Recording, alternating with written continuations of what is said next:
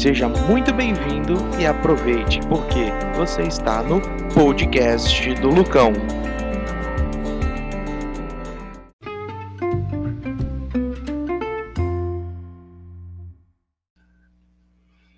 E é isso aí, galera.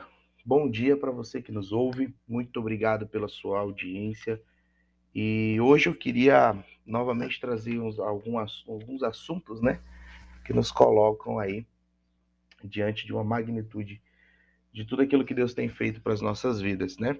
Eu queria hoje compartilhar com vocês é, algo muito legal que, tá, que encontra-se no, no livro de Jonas, capítulo, capítulo 3, versículo 1 e 2, que fala assim: A palavra do Senhor veio a Jonas pela segunda vez com esta ordem: Vá à grande cidade de Nínive e pregue contra ela a mensagem que eu lhe darei.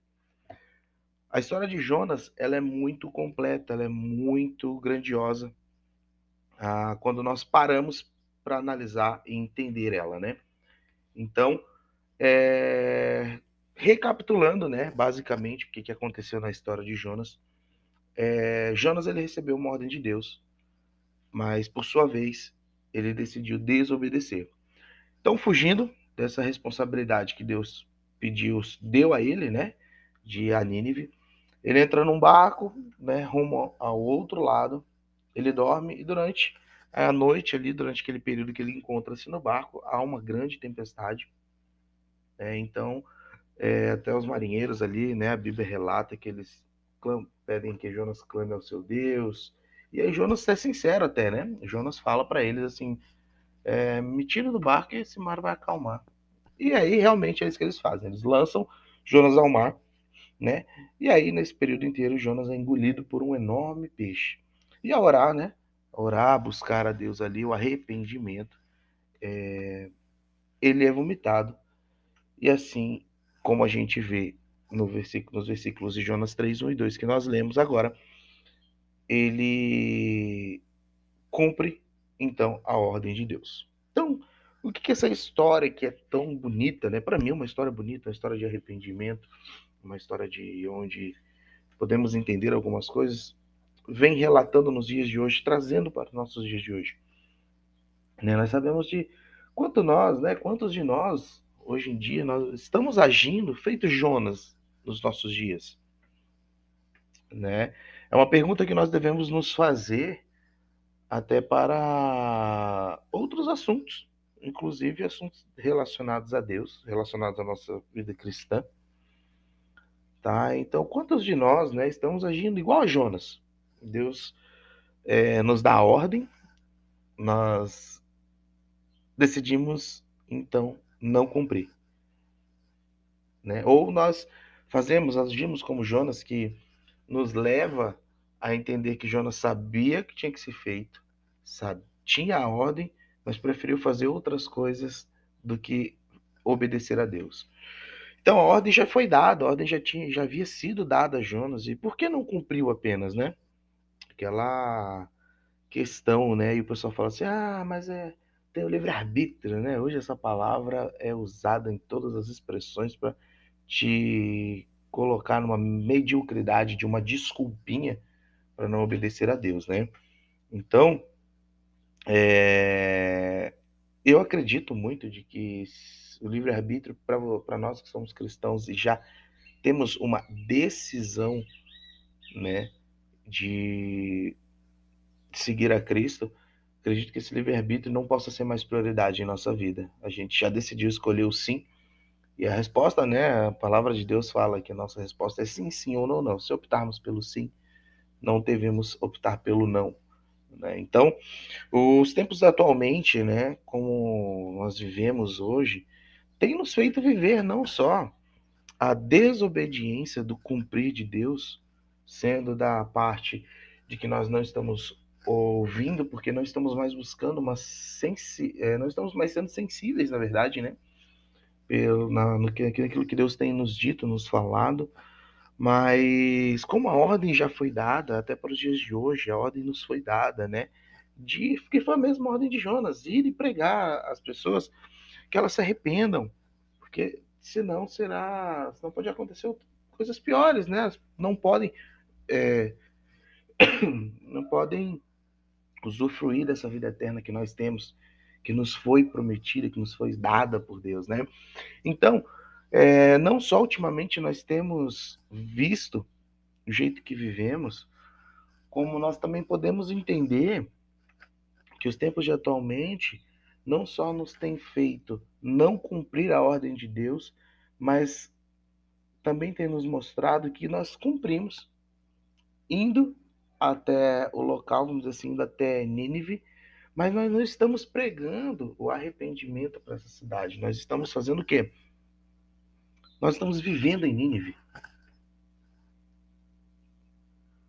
Nós não estamos pregando, né, a, a cidade, as pessoas, de que elas têm que se arrepender, de que elas têm que buscar se, estar nos caminhos de Deus, né? Então, a, nós temos vivido numa Nínive, podemos até sermos um pouco mais é, afirmativos em dizer que sim, nós vivemos numa cidade, num mundo, não cidade, mas num mundo é, babilônico,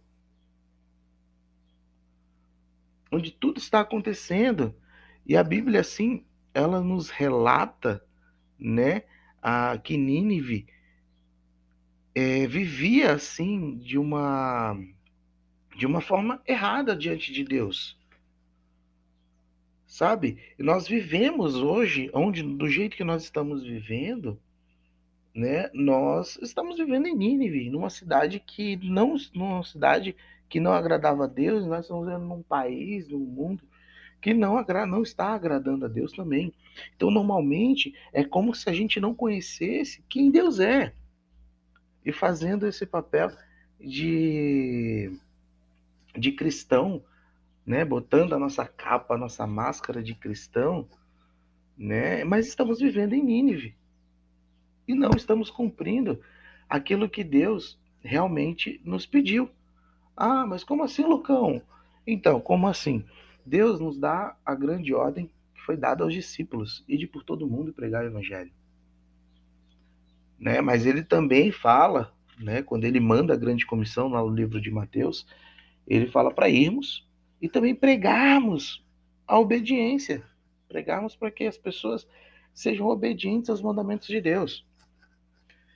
Então, é como se hoje em dia nós fôssemos cristãos, né? Nós somos cristãos, vivemos uma vida com Cristo, aí vamos abrir uma aspas, né? Vivemos uma vida com Cristo. E aí nós agimos como um cidadão de Nínive, não como um cidadão dos céus em Nínive para pregar aquilo que foi pedido, aquilo que foi ordenado, não foi nem pedido, foi ordenado por Deus. Né? Por quê? Porque atualmente os prazeres são melhores do que cumprir o que Deus já ordenou. A gente vai com uma meta, a gente vai com uma ideia de que né, aquilo que Deus pediu é vergonhoso. Aquilo que Deus pediu não vai me trazer benefício algum. Então, eu acho que podemos, então, é, viver diferentemente. Podemos. Né? Mas não, nós preferimos nos esconder na normalidade do que confrontar o errado e falar, né? Arrependa-se. É errado. Deus, ele pede para que eu te diga que isso está errado. Mas no meio de tantas ideologias, de tantas é, conversas, vamos dizer assim, porque ideologias são coisas que, que não. A ideologia, na verdade, é um conjunto de ideia que parte de princípios filosóficos né? Mas ela não tem nenhuma firmeza de que estabele vai estabelecer valores, né? E se estabelece para um pequeno grupo. Então esses pequenos, esse pequeno grupo tem mostrado a nós uma forma de que nós estamos vivendo sim como moradores de Nínive, não como moradores dos céus, para anunciar que onde nós estamos que o que está acontecendo é errado, né? Então, a resposta é muito simples. Porque não conhecer, porque a gente é, vive dessa forma, porque nós não conhecemos e nem queremos conhecer a Deus em tal profundidade que Ele nos pede na palavra dele. Então, afinal, né, Ele vai nos perdoar mesmo, mas meu querido, aí que nós caímos no erro, porque nós achamos que tudo é culpa de Deus, ou pensamos, né? Falamos, ó oh, Deus, Deus não me responde, por que, que Deus não me abençoa? Porque Deus, ele né, não faz as coisas acontecerem. Por que, que não sou abençoado? Por que, por que nós questionamos se realmente vamos ser salvos, né? Porque a história de Jonas nos mostra o mesmo erro. Porém, a gente não para para entender que a história de Jonas, né? Ela existe uma profundidade, mas ela nos mostra que nós estamos cometendo o mesmo erro de Jonas. Mas também ela vai nos mostrar que não existe profundidade que Deus não possa nos escutar. Porque Deus ouviu a voz de Jonas no fundo do, na barriga do grande peixe. E sabe lá quantos metros de profundidade estava aquele peixe com Jonas, né? Então Deus, ele nos ouve, ele é onipresente, onisciente, onipotente. Mas e aí, você quer? Nós queremos. Essa é é a questão. Porque se nós estamos vivendo em Nínive, nós vemos outras pessoas fazendo o que nos foi, nos foi destinado a fazer, o que que acontece? nós, infelizmente, nos acomodamos. Né? Dentro da barriga do peixe para Jonas podia, poderia ser o fim. E a nossa barriga do peixe é a nossa, o nosso comodismo, é a nossa zona de conforto. Afinal, né, não tem mais chuva lá fora. Jonas podia ter pensado nisso. Ah, eis aqui o meu fim, chegou. Vou descansar. Jonas podia ter feito isso? Jonas podia ter pensado dessa forma. Mas não. Ele tomou uma atitude de, de se arrepender, de buscar a Deus sobre todas as coisas, sobre onde ele estava. Então, nós temos que sair, nós temos que nos retirar, nós temos que nos colocar num posicionamento cristão na nossa área de conforto, na nossa zona de conforto. Né? Porque na nossa zona de conforto não há responsabilidades mais do que aquilo. Tá? Então, após Jonas ser cuspido para fora, Deus fala novamente para ele, que foi o que a gente leu, né? Deus, ele dá segunda, dá pela segunda vez a ordem. Vá à grande cidade de Nínive e pregue a ela a mensagem que eu lhe darei. Então, mesmo nós nos colocando como moradores de Nínive, nós aceitamos essa mensagem a partir do momento que nós decidimos acreditar e viver para Cristo, crer e acreditar né, que Deus é o nosso Senhor e Salvador. Então, a ordem já foi dada, nós aceitamos, estamos fugindo. Mas nós ainda temos a responsabilidade de fazer acontecer. Nós temos a responsabilidade de obedecer. Porque nós decidimos nos tornar filhos. Foi uma decisão nossa. Então nós temos que obedecer. Né? Aí eu quero. Deus fala aos discípulos para irem ensinar. Como nós comentamos aqui no livro de Mateus, falei sobre a grande comissão. Deus fala para Jonas ir e falar para se arrependerem ou morrerão. Mas aí o que, que acontece? Né? Vem, tem uma reviravolta. Deus é, poupa a cidade. Gente, Jonas fica maluco. Jonas fica furioso, né? A Bíblia fala que Jonas ele saiu, construiu um abrigo e ficou quieto lá reclamando, ainda questionou a Deus, né? E aí, porque ele queria ver o que aconteceria com a cidade. Ele queria ver a destruição. Né? Sabe aquele meme do Michael Jackson comendo uma pipoquinha enquanto todos enquanto tá assistindo um filme, né? Que geralmente o pessoal usa enquanto o pessoal tá brigando, uma discussão, o pessoal põe aquele memezinho, né? Então, é, e Jesus ele questiona: Ei, você tem alguma razão para essa fúria? E aí Jonas, né, fala que, que, que não. Então Deus ele dá outros motivos. Mas nós temos que buscar entender, né, que Jonas, quando ele finalmente caiu em si, no fundo, no, no fundo do mar, ele concordou em seguir as instruções de Deus. Ele seguiu seu caminho e cumpriu, obedeceu aquilo que Deus tinha pedido. Então nós temos que, sim, cair em si, entender que Cristo é uma verdade absoluta. E Cristo não é só uma história, um mito, mas um folclore, onde nós vamos só ter mais uma história. Não. Tá? Mas Jonas, ele agiu como a gente. Quando Jonas viu que a cidade foi poupada, Jonas ficou irritado por quê? Porque ele queria um Deus irado. Queria trovão, terremoto, gafanhoto, rio, rio de sangue, sabe? Então, o que ele não queria era um Deus desejoso por mostrar misericórdia e graça para os pecadores, mesmo merecendo no momento em que se arrependessem de seus pecados ímpios, dos seus caminhos ímpios, né? Então, muitas pessoas riem da história de Jonas. Mas o próprio Jesus, ele em diversas ocasiões, né, na Bíblia, ele fala que o nosso que o, que o testemunho de Jonas e seu ministério, ministério mostram que ao mesmo tempo que a Bíblia nunca subestima a santidade e o julgamento de Deus, ela ama destacar sua misericórdia e graça.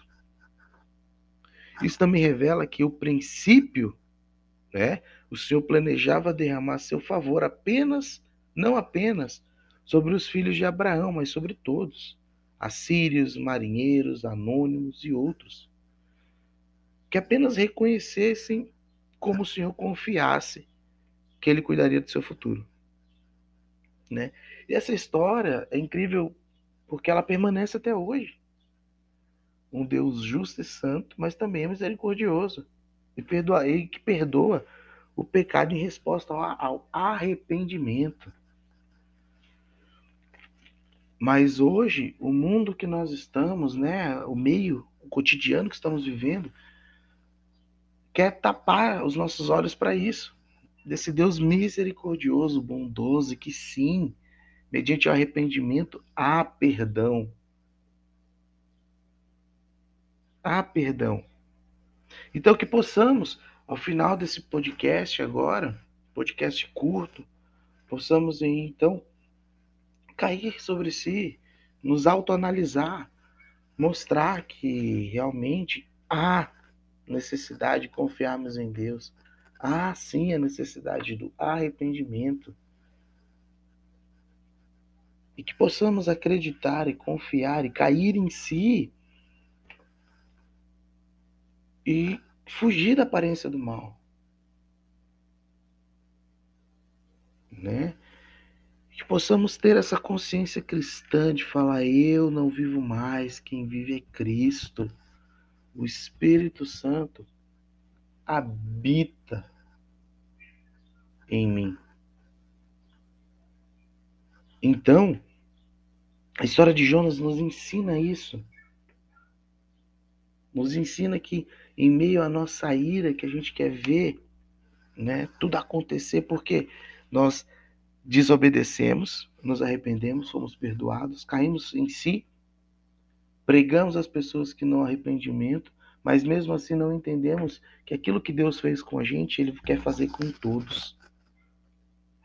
Que aquilo que Deus fez com a gente, Ele quer fazer com toda a humanidade. Deus sabe de onde Ele me tirou, Deus sabe de onde te tirou, Deus sabe, é, eu sei o que Deus fez na minha vida, você sabe o que Deus fez na sua vida.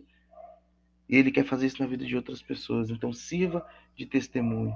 Precisamos ter experiências com Deus para servirmos de testemunho para as outras pessoas. Possamos entender que a história de Jonas, no, capítulo 3, versículo 1 e 2, nos ensina muitas coisas em apenas dois versículos. E que possamos entender que a Bíblia é o manual da vida.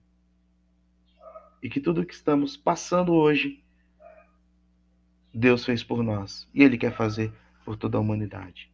Então vá, perca essa vergonha, caia em si, pregue a Nínive que você está vivendo uma vida de testemunho com Deus, uma vida de experiências, e que Ele quer fazer isso na vida de todas as pessoas. Amém? Deus te abençoe. Esse aqui é o Lucão que vos fala e eu agradeço pela sua audiência.